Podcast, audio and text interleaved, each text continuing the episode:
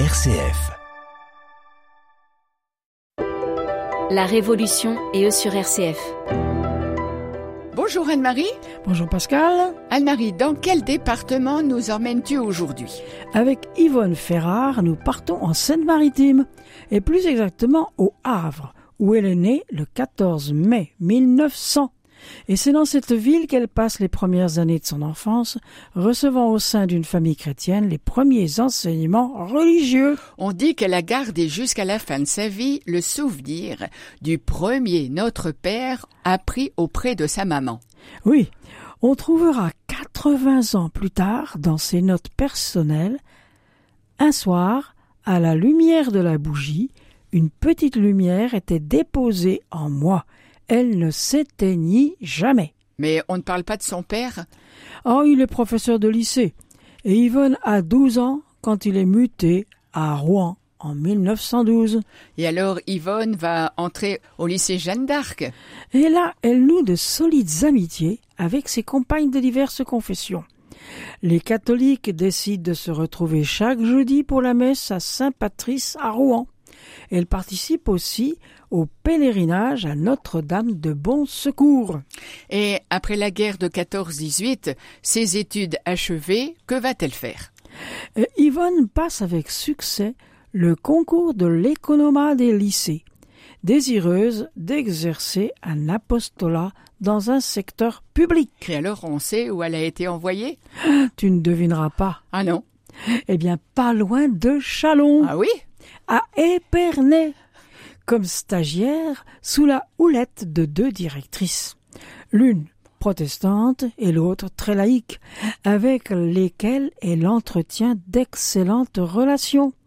Elle dit qu'elle ressent déjà l'appel du Seigneur et décide, sur le conseil de son confesseur, d'attendre ses vingt et un ans. Alors je suppose que dès ses vingt et un ans, elle va entrer dans une congrégation. Mais laquelle?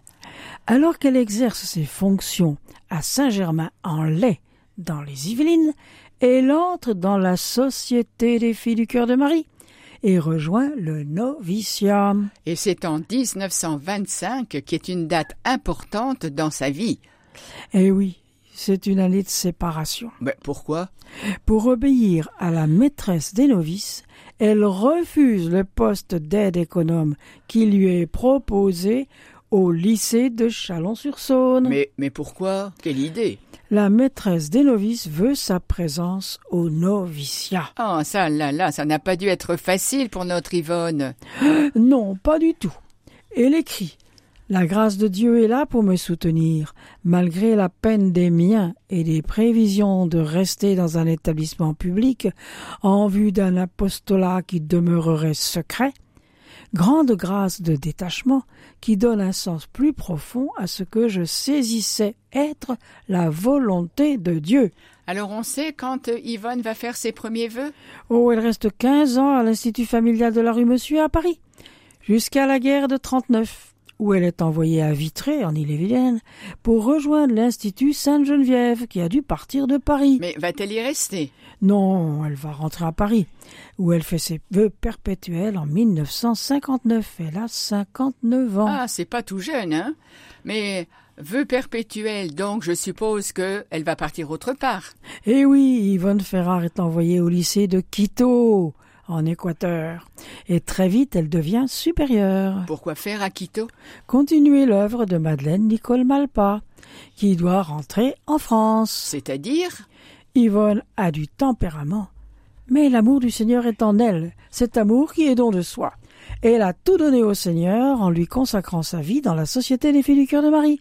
Aux autres, elle a tout donné, ayant une prédilection pour les petits, les pauvres. À Quito, elle partage la pauvreté et la souffrance des Indiens. Eh bien, merci Anne-Marie. Nous nous retrouverons la semaine prochaine pour continuer à découvrir ce que Yvonne Ferrat a fait à son retour en France. Au revoir. Au revoir. Au revoir Pascal.